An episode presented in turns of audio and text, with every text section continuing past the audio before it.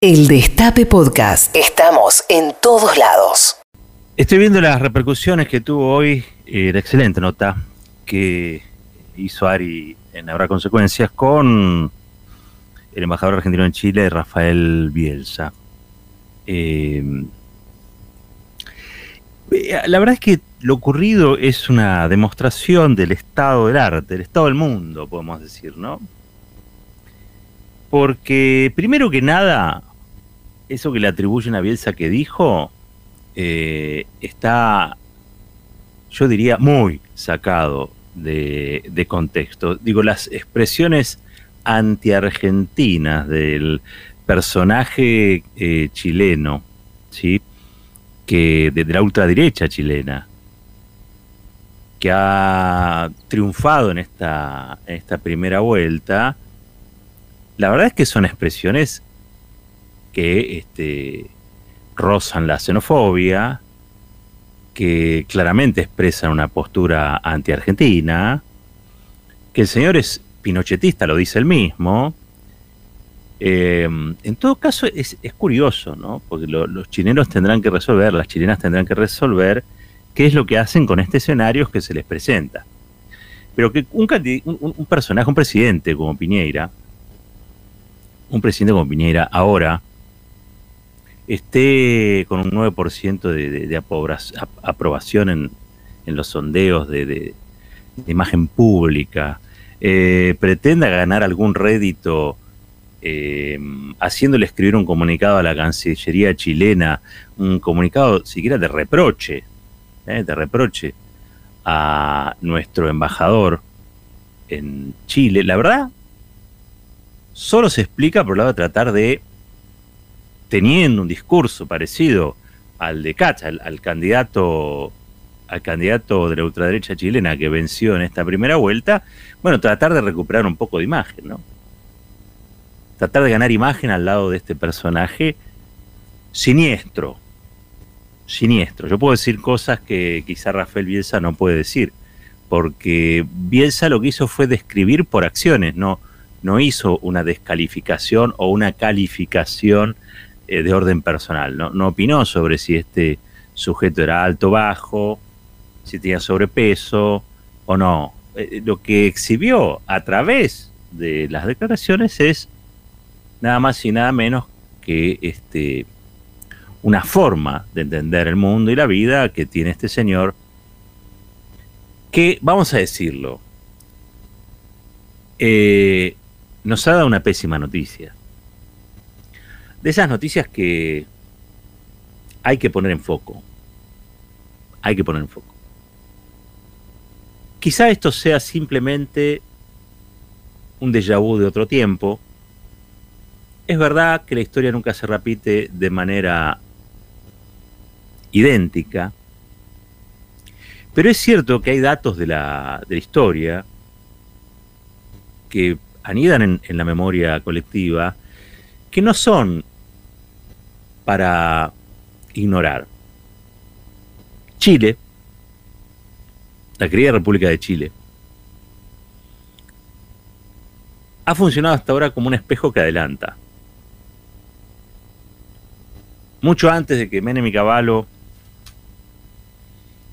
aplicaran las políticas neoliberales que conocimos aquí en los 90, los Chicago Boys los que de algún modo llevaron adelante las políticas económicas surgidas del consenso de Washington, llegaron a Chile y convirtieron a, Chile en lo que fue el primer paso del experimento neoliberal aquí en la región, con los resultados ya vistos, ¿no? Hace falta que recuerde que hace un año, un año y pico, este, un poco más de un año, casi dos. Chile viene sumido en una gran rebelión, una revuelta popular, tratando de sacarse de encima la herencia, el legado pinochetista, que esencialmente en lo político era una restricción de libertades y en lo económico una liberalización, una desregulación que salvo en la industria del cobre, se dio en toda la economía, en la economía chilena, generando una sociedad dual con grandes sectores de la población que no alcanzan niveles de ingreso básicos como para acceder a una vida más o menos digna, y un grupo muy reducido, muy concentrado, los familiares de Piñera, o los que son como Piñera, o los que viven en algunos barrios muy puntuales, que se han beneficiado objetivamente, materialmente, de lo que han sido estas políticas neoliberales. La verdad es que es, sorprendente, sorprendente que Chile haya llegado después de esas revueltas a un resultado electoral como el que como el que conocimos. Pero es cierto que le decía que es un espejo que adelante y hay que prestarle atención. Mucha atención. Allá por el año 73 fue en Chile que se dio un golpe militar, en este caso encabezado por, por Pinochet, sangriento, que preanunció lo que sucedería apenas tres años después aquí en la, en la Argentina con Videla y compañía. No podemos dejar de ver también el ascenso de este fascista, esta, este ultraderechista, Cast, no podemos dejar de ver también el resurgimiento de la ultraderecha que se da a escala global con personajes como Trump, como Boris Johnson en su momento, bueno, como Bolsonaro en Brasil, como Kass en Chile, o como Milei en la Cava, en la ciudad Cava. Parece que unos se contagiarán de otros, ¿no? Pero todo eso que parece no tener algún vínculo más que el de la imitación, en realidad sí, estos grupos empiezan a, tejer vínculos, estos grupos empiezan a formar redes, estos grupos empiezan a, a crecer y a representar algo.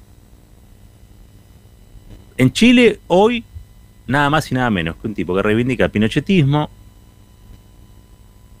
un tipo peligroso, ¿sí? porque no es que reivindica al pinochetismo porque el, pinochetismo tiene algo bueno para reivindicar. No, si vos reivindicás al pinochetismo, reivindicás lo horrible del pinochetismo, no tiene otra cosa. estaba leyendo un análisis que decía, no, bueno, este reivindica el orden de, de Pinochet. El orden de Pinochet se construyó sobre la sangre derramada de miles de chilenos.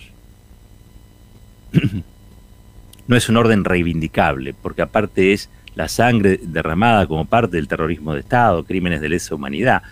A veces me sorprenden, ¿no? Porque me sorprenden algunos con, sus comentarios. Un orden fundado de esa manera es un, es un desorden. En todo caso, será un, desorden silenciado durante un tiempo. Pero decía, después de todas las revueltas que hubo, es raro el resultado. Es más, Chile puso a un intelectual mapuche al frente de su convención constituyente, precisamente para generar una nueva constitución que se sacara de encima las rémoras del pinochetismo. ¿Cómo puede convivir una cosa con la otra, no? Por eso les decía que esta es una foto del tiempo en el que vivimos, donde muchas cosas muy divergentes conviven, muchas veces eh, de manera armoniosa, muchas veces de manera desarmoniosa y muchas veces sin tocarse entre sí, de manera paralela. Y no deja de sorprender a mí por lo menos, no deja de sorprenderme el tiempo que me ha tocado vivir, el tiempo que nos ha tocado vivir. Es una verdadera incógnita qué es lo que va a suceder en, la, en el barotage. Es una verdadera incógnita porque cuando se hace la sumatoria matemática de quienes estarían en condiciones de apoyar a Boric, que es el candidato de la izquierda, y quienes estarían en condiciones de apoyar a Cast. Hubo una diferencia mínima de 2% entre Cast y Boric en favor de Cast, digámoslo nuevamente para los que no están al corriente. Da muy parejo. Pero claro, Cast este, hace dos meses atrás era, como dijo bien Bielsa hoy a la mañana, tempranito, una fuerza testimonial. Casi un, personaje, prácticamente un lumpen dentro del escenario político. Y ahora eh, se convierte en el ganador de las presidenciales en, la primera vuelta. Es, es probable que este, su camino en alza, digamos, sea detenido en, un balotaje.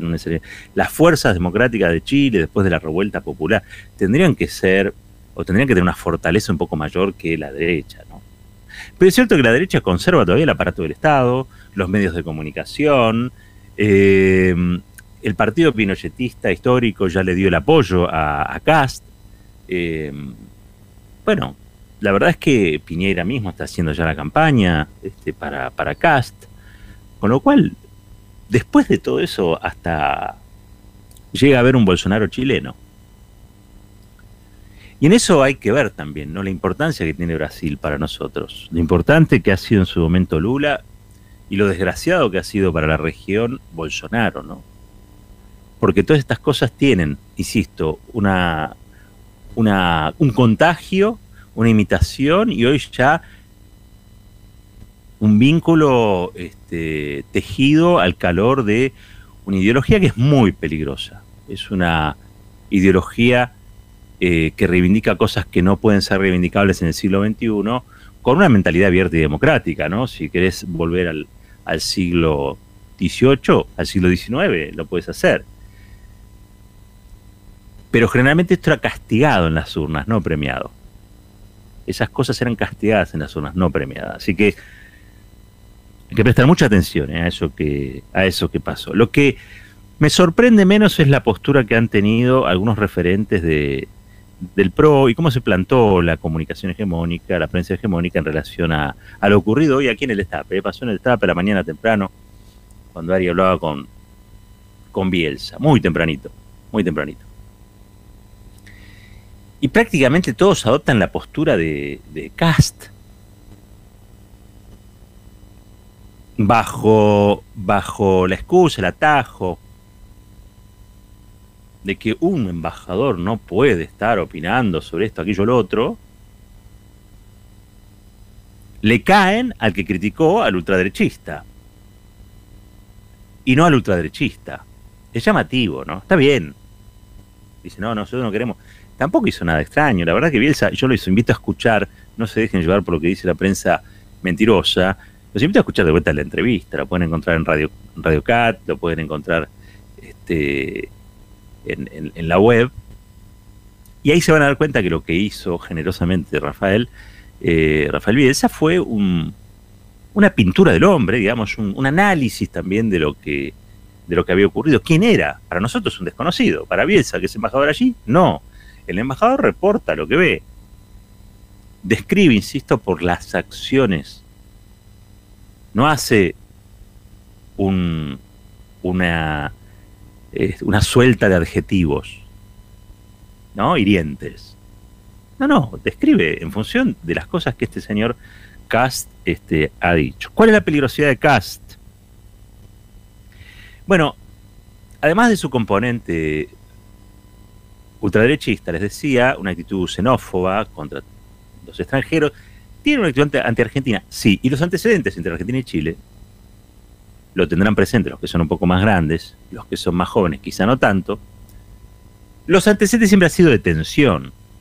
Es un país con el que hemos tenido tensiones por cuestiones limítrofes, eh, donde ha costado mucho la paz, casi siempre, pero también es cierto con una historia común eh, que nos hermana, ¿no? Digo, creo que eso es lo que finalmente se impone y hemos logrado muchas veces salir de la posibilidad de confrontación o enfrentamientos bélicos gracias a que se termine imponiendo un poco la historia, la historia en común. El espíritu de San Martín y O'Higgins. Pero la verdad es que lo único que le falta a la Argentina es tener al otro lado de la cordillera a alguien que no nos quiere, y que tiene las ideas que tiene este señor. Porque reivindicar a Pinochet es también, y yo lo puedo decir, Bielsa no, pero yo lo puedo decir, es reivindicar al régimen, a la dictadura que apoyó al Reino Unido en la guerra por Malvinas. contra sus hermanos argentinos. Entonces, todo aquel que reivindica a Pinochet también está reivindicando ¿sí? al intruso, al usurpador colonialista en nuestras Islas Malvinas. Yo sé que tengo que ser cuidadoso con lo que digo, porque al fin, y al, fin y cabo uno no quiere ser chauvinista. Yo creo que la guerra está alejada, creo que no se va a dar nunca en esos términos. Pero también es cierto que estas cosas existen, son parte de nuestra memoria. Esos pacificadores, tanto por el tema Beagle como por hielos continentales, bueno, han surgido su, su efecto. Pero ¿qué pasa? Entramos en un ciclo nuevo. El Mercosur venía bárbaro hasta que apareció un Bolsonaro. El Mercosur venía bárbaro hasta que apareció en la calle Pou. Es decir, eso que viene bárbaro un día choca contra una realidad que no es la de aquellos que comprenden o interpretan la historia de lucha común de nuestros pueblos, sino que son elites que tienen más de divergencias que este, de puntos en común. Y ahí hay una situación donde los pueblos que sabemos que la unidad nos favorece, porque no se puede negociar de a uno con el mundo, nos conviene juntarnos, esto que parece una, una obviedad, que te hiere los ojos de tan obvio, bueno, las series tienen otros negocios. Si pudieran, competirían entre sí para ganarse el favor de los chinos, el favor de los Estados Unidos. Y ustedes saben también, ¿no? Que chinos y estadounidenses hacen su juego en todo esto. La división, la fragmentación, es un escenario desventajoso para nosotros, pero muy favorable para las grandes potencias. Por eso Perón siempre quiso armar el ABC, que fue como una idea eh, originaria de lo que luego sería la, unidad regional. Perón era un convencido de la unidad continental y de la unidad panamericana. Era un tipo eh, que tenía una enorme visión geopolítica. Y, el Mercosur, a pesar de todo, digo, no, no, no es algo que haya avanzado este, durante el gobierno de Menem, sino que se inicia con Alfonsín. Este, Alfonsín, Sarney, y permitió desmontar conflictos, incluso hipótesis de conflicto, que son las que renacen cuando las derechas belicosas y beligerantes vuelven a tener protagonismo en la escena. Por eso digo, para nosotros no es una buena noticia lo de lo de Kass. Estuvo, estuvo livianito. Este, y el que debería ser censurado no es Bielsa, sino el señor Cast porque si eventualmente, y toco madera, sucediera que este señor llegue a ser el presidente de Chile, vamos a tener un presidente chileno que no quiere a los argentinos, sino quiere a las argentinas. Entonces, miren lo que uno tiene para verdaderamente enojarse o para verdaderamente ofuscarse, pero no, le caen a Bielsa. Entre otros, casos le caen, entre otros asuntos le caen a Bielsa por su postura frente a Jones Walla, ¿no? Y eso tiene que ver con que Bielsa participa de una audiencia en la que se estaba debatiendo la posibilidad de darle algún beneficio en su situación penal este, en Chile a nada más y nada menos que un dirigente mapuche, de, una corriente mapuche más radicalizada que otras, pero que no deja de ser un ciudadano argentino este, para el embajador. Y participó de esa sesión. Bueno, los chilenos no se lo perdonan, porque yo no sé si ustedes tienen presente que todo el sur de Chile está militarizado. Chile está militarizado, una suerte de estado de sitio, porque precisamente allí al sur de, Chile ha habido una organización ¿sí? de los pueblos mapuches, mapuches, ¿sí? que se han vuelto eh, potentes en sus reclamos. Simultáneamente o en paralelo también ha surgido algún grupo que reivindica la violencia, que resulta poco, poco funcional, si se quiere, algunas algunas versiones que cada tanto el Departamento de Estado desparrama por aquí, ¿no? Así como, vino que siempre hablan de la triple frontera y la triple frontera está llena de terroristas este, eh, del Líbano, Sirio. Nunca lo pudo demostrar Estados Unidos, pero allí están todos los terroristas del mundo, están en la triple frontera. Excusa que les permite a ellos tener una presencia con bases militares. Sur de América Latina, eh, la amenaza es este, los pueblos mapuches. Y los pueblos mapuches son los que de alguna manera se están convirtiendo en terroristas, ¿no? que es lo que plantean desde Estados Unidos a Patricia Bullrich. Si es que hay diferencia, digo, ¿no? Pero esto hay que tenerlo muy presente porque son intereses que operan muchas veces sin que nosotros lo tengamos tan, tan claro en lo cotidiano. Imaginemos que nosotros tenemos gente en la televisión que trata de explicar lo que a veces no entiende o otras veces es inexplicable. Pero yo quisiera saber cuáles son los expertos en geopolítica que tenemos nosotros en los noticieros de los canales que vemos habitualmente. No, digo, está bien, no, tiene que haber un... sería cuestionable. Pero ponele, no hay obligación de tener un experto en geopolítica en cada noticiero o en cada... Pero la verdad es que para lo que es el mundo hoy, ¿y cómo que no? Pero bueno, también se puede reemplazar por una buena entrevista. ¿Sí? Por una buena entrevista. Ahora, el que lo va a entrevistar es Majul. Entonces, es un tema, ¿no? Es un tema muy complejo porque aparte todo el sistema de comunicación está sentado sobre las hipótesis de conflicto que plantea el Departamento de Estado, no son las necesidades argentinas, no pensar la región con cabeza propia, como si aquí no hubiera existido este, la integración regional fuerte que existió en los años de Lula, de Néstor, de Cristina este, y, de tantos otros. Hasta hoy recordábamos por la mañana que hasta Piñera participó este, de, los festejos del Bicentenario en su momento y bueno, me parece que nosotros tenemos ahí una, memoria de integración con el querido Chávez también. Hubo también elecciones en, Venezuela, después vamos a estar comentando. Em, una memoria de integración regional que evidentemente es contradictoria con los intereses de eh, aquellos que venían a proponer el ALCA y se fueron sin nada en las manos. Sin nada en las manos. Bueno, la verdad me sorprendió hoy el revuelo armado alrededor de este, lo que dijo Bielsa. No nos dejemos, no nos dejemos confundir.